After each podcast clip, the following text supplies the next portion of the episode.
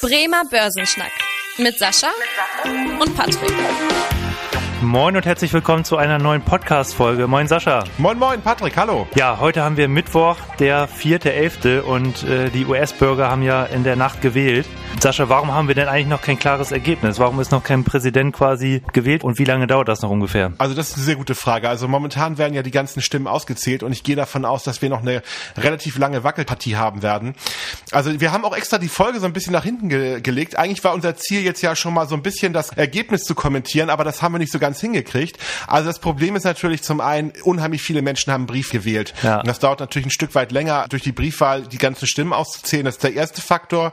Der zweite Faktor ist natürlich auch noch ein Stück weit, dass unglaublich viele Menschen gewählt haben. Hm. Also tatsächlich, diese Wahl hat natürlich das gesamte Land in Aufruhr versetzt. Man kann natürlich sagen, dass äh, sehr viele Leute eine klare Meinung haben über die Politik von Trump, ob es dafür oder dagegen ist. Es gibt ja sehr viele Verfechter, die die Politik von Trump positiv gesehen haben. Es gibt aber auch sehr, sehr viele Gegner.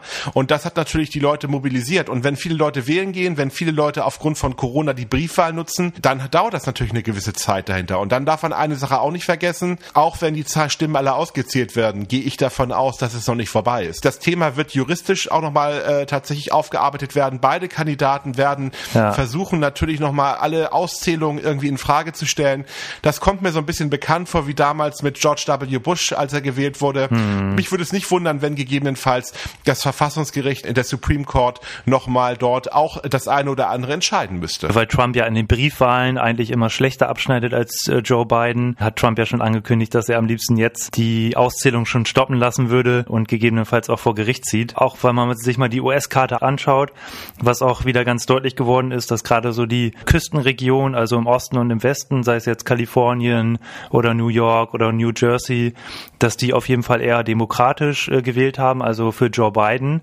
Und äh, Trump konnte wieder viele Wählerstimmen gerade im Landesinneren und, um Süd äh, und im Süden gewinnen. Jetzt überraschenderweise auch Florida und Texas. Das stand ja lange Zeit auf der Kippe, beziehungsweise wenn man sich vorab mal so ein paar Wahlumfragen angeschaut hat, dann lag da ja eher Joe Biden vorne und das war jetzt eher ein überraschender Sieg für Trump, sodass das da noch eng werden könnte. Und auch nochmal zum Wählersystem, Sascha, ähm, vielleicht nochmal als kurze Zusammenfassung. Wir haben ja dieses Winner takes it all Prinzip. Äh, magst du das vielleicht einmal nochmal kurz erläutern? Ja, das ist eigentlich ein ziemlich unfaires und eigentlich auch ein sehr kompliziertes Verfahren, was natürlich Politikwissenschaftler wahrscheinlich total spannend finden und wahrscheinlich auch Wahltaktiker dazu bewegt, bestimmte Strategie zu fahren, was es aber für den Normalsterblichen nahezu unmöglich macht, genau zu verstehen, was da passiert. Das Prinzip ist ja in Amerika so, dass jeder Bundesstaat eine bestimmte Anzahl von Wahlmännern in der Form losschickt. Diese Wahlmänner wählen dann den Präsidenten. Und äh, deswegen ist es nicht so, dass jeder Staat die gleiche Anzahl von Wahlmännern hat, sondern dass nach der Bevölkerung und nach den nach anderen Faktoren festgelegt wird, wie viele Stimmen dann dann in eine Rolle spielen. Deswegen sind zum Beispiel solche Staaten wie Kalifornien oder auch Texas oder auch Florida sehr sehr hochgewichtet und solche Staaten wie Iowa oder Nebraska oder äh, Alaska zum Beispiel sehr niedrig gewichtet. Das sind dann tatsächlich sehr wenig Wahlmänner. Da spielt es nicht so eine ganz entscheidende Rolle, wie viele Stimmen da kommen.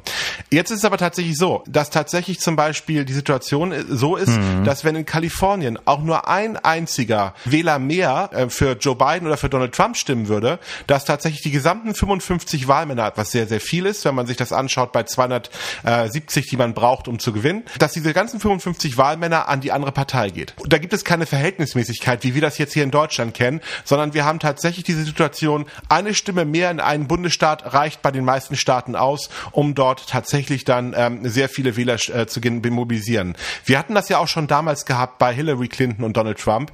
Hillary Clinton hatte mehr Wählerstimmen, aber in den falschen Bundesstaaten. Und dadurch hat sie die Wahl verloren.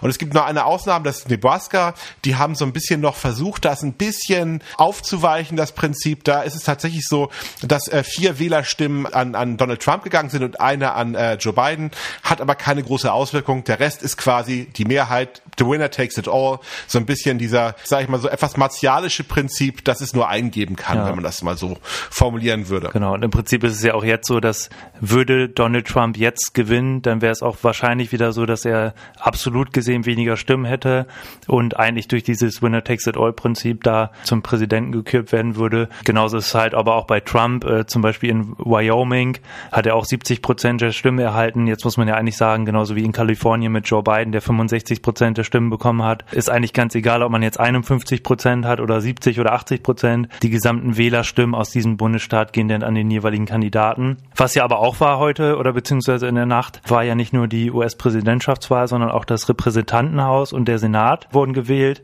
Und was sich hier abzeichnet, ist ja, dass im Repräsentantenhaus, wo quasi auch Gesetze verabschiedet werden, auch die demokratische Mehrheit unter Joe Biden eigentlich bestätigt werden konnte. Die hatten wir jetzt eigentlich auch schon in den letzten Jahren. Im Senat äh, ist auch so ein Kopf-an-Kopf-Rennen derzeit. Äh, da zeichnet sich das noch nicht genau ab, wer da die Mehrheit gewinnt. Sascha, wenn jetzt Joe Biden Präsident werden würde, gibt es ja immer unterschiedliche Branchen, die davon profitieren oder nicht. Äh, mir fällt da jetzt zum Beispiel spontan die gerade dieser Bereich erneuerbare Energien ein, gerade wegen diesem New Green Deal, den er auch immer wieder anspricht und dem Infrastrukturprogramm. Welche Branchen oder für welche Branchen ist das denn überhaupt wichtig, wer da Präsident wird jetzt? Das Börsenwetter. Ja, also ganz klar, Joe Biden ist sicherlich der Verfechter für alles, was grün ist, also was quasi auch ein Stück weit wieder Rückkehr zum Pariser Klimaabkommen, ob das sofort passieren würde, ich meine, weiß man ja natürlich auch nicht. Ich meine, das ist ja jetzt auch gerade offiziell geworden, dass die Amerikaner aus dem Pariser Klimaabkommen ausgetreten sind. Hm. Ich kann mir schon vorstellen, dass da wieder gewissermaßen auch wieder Verhandlungen aufgenommen werden würden, wenn Joe Biden gewinnt. Und das würde natürlich auch dann dazu führen, dass alles, was mit Solar, was mit, ich sag mal, Infrastruktur, ähm, erneuerbare Energien der Fall sein würde, was auch sicherlich gut wäre. Joe Biden wird ein sehr großes Ausgabenprogramm machen. Man kann davon ausgehen, dass dort die Verschuldung in Amerika nach oben geht, um quasi die Folgen von Corona richtig nach oben zu schrauben. Also Konsumwerte würden sicherlich davon profitieren, von der, von der Entwicklung dabei. Aber gut, wer natürlich darunter leiden würde, ist so ein bisschen die ganze Old Economy, also die, ich sag mal, die ganzen Unternehmen, die jetzt quasi in der Bereich der Ölförderung, der Gasförderung, der Rohstoffversorgung stattfinden würden, die würden massiv leiden. Ich finde, das hat man heute auch sehr, sehr gut gesehen, weil heute der Börsentag war tatsächlich typisch. Ich habe so ein bisschen so ein Déjà-vu-Ereignis gehabt, wie von vor vier Jahren. Vor vier Jahren war die Börse vorbörslich massiv im Minus. Ich meine, Donald Trump wurde gewählt und alle haben gedacht, oh Gott, oh Gott. Dann hat man sich sehr schnell erholt und genauso hat die Börse heute auch reagiert. Vorbörslich sehr stark im Minus, na, sehr stark auch übertrieben. Gestern hatten wir einen guten Tag gehabt, heute dann ein bisschen Konsolidierung und je klarer wurde, dass da irgendwie gegebenenfalls jetzt das ein Kopf-an-Kopf-Rennen kommt und dass, ich sag mal, trotzdem jetzt keine größeren Unruhen stattgefunden haben, desto mehr gehen die Kurse nach oben. Die Börse interpretiere ich in diesem momentan so, geht eigentlich ein bisschen mehr davon aus, dass Donald Trump gewinnen würde. Weil wenn man so ein bisschen mal reinguckt, welche Branchen profitieren momentan, also die Solartitel sind momentan heute am Mittwoch, vielleicht morgen schon wieder ganz anders, ein bisschen äh, stärker im Minus von der Situation her. Die, die Technologiebörse ist ein bisschen im Plus äh, oder deutlich im Plus sogar. Das spricht natürlich auch eher dafür, dass man davon ausgeht, dass Donald Trump gewinnt. Also man momentan geht die Börse eher davon aus, dass Donald Trump gewinnt. Aber gut, die Börse ist momentan sehr volatil, das ist ganz normal normal. Ich glaube, das ist auch immer eins der Themen, die man da immer hat. Und wie gesagt, Donald Trump, hatten wir auch schon gesagt, ist für die Old Economy, der würde sicherlich natürlich den ganzen Unternehmen ähm, weiter die Steuern sehr niedrig äh, machen, sodass am Ende des Tages die Gewinne steigen würden und natürlich gerade den Energiesektor da stark unterstützen. Was ich auch total spannend finde, auch wenn, du hast es schon angesprochen, die Technologiewerte, da wird ja auch aktuell eher das Szenario gespielt, dass Donald Trump gewinnt und die halt heute sehr positiv tendieren, weil halt auch die Annahme war, dass wenn Joe Biden Präsident wird, dass er der eine höhere Regulatorik und höhere Steuersätze für die Technologietitel einführt. Genauso wie heute auch die Gesundheitstitel im Pharmabereich stärker tendieren. Ja, Sascha, was man aber eigentlich sagen muss, also was mich erstaunt, dass der Markt heute noch so positiv tendiert. Gerade wenn wir dieses Risikoszenario, was in den letzten Wochen immer angesprochen wurde, dass man einen knappen Wahlsieg äh, von Joe Biden fürchtet, was ja auch hinkommen könnte, ähm, wenn man das mal so ein bisschen hochrechnet. Also es ist ja ein Kopf-an-Kopf-Rennen. Ähm, und Donald Trump hat ja auch schon dieses Gerichtsverfahren angekündigt, also eigentlich genau das Risikoszenario, was eingetroffen ist.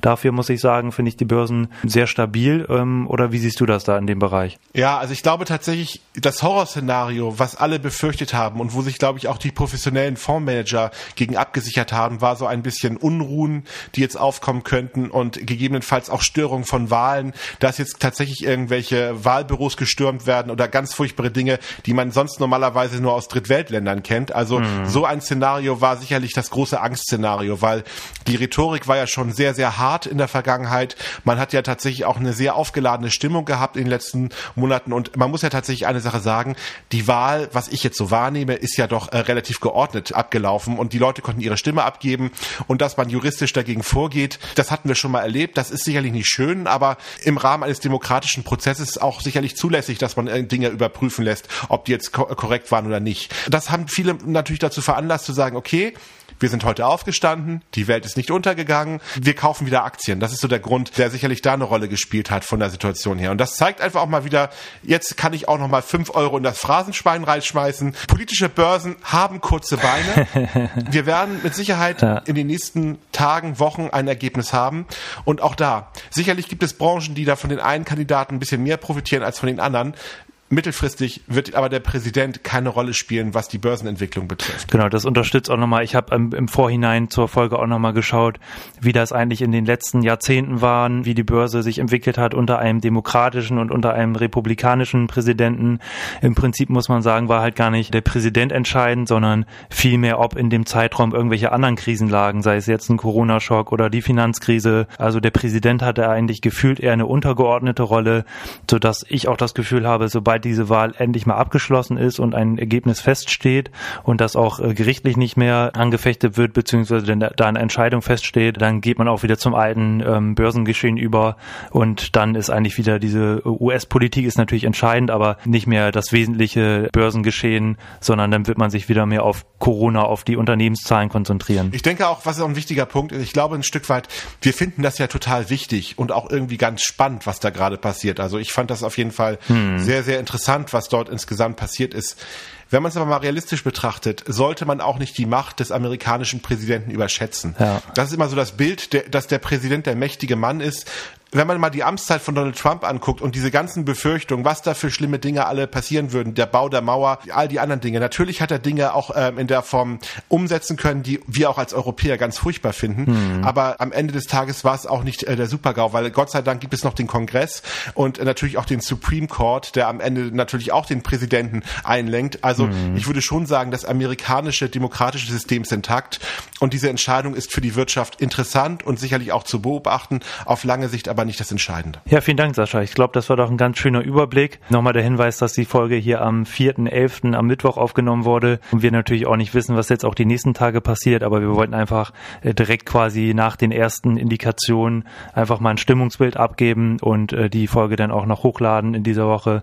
Ähm, von daher, ja, gibt es Fragen, Anmerkungen, Wünsche, ähm, auch nochmal gerne eine Mail an podcast.sparkasse-bremen.de und Sascha, ansonsten verfolgen wir die äh, Wahl und die Ergebnisse natürlich weiter.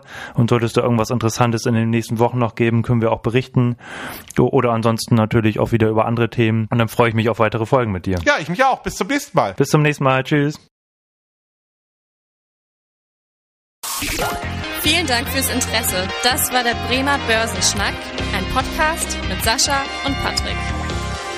Noch ein kurzer Hinweis und an dieser Stelle liebe Grüße aus der Rechtsabteilung. Die gesprochenen Inhalte bilden die persönliche Meinung der handelnden Person, also in den meisten Fällen von Sascha und mir wieder.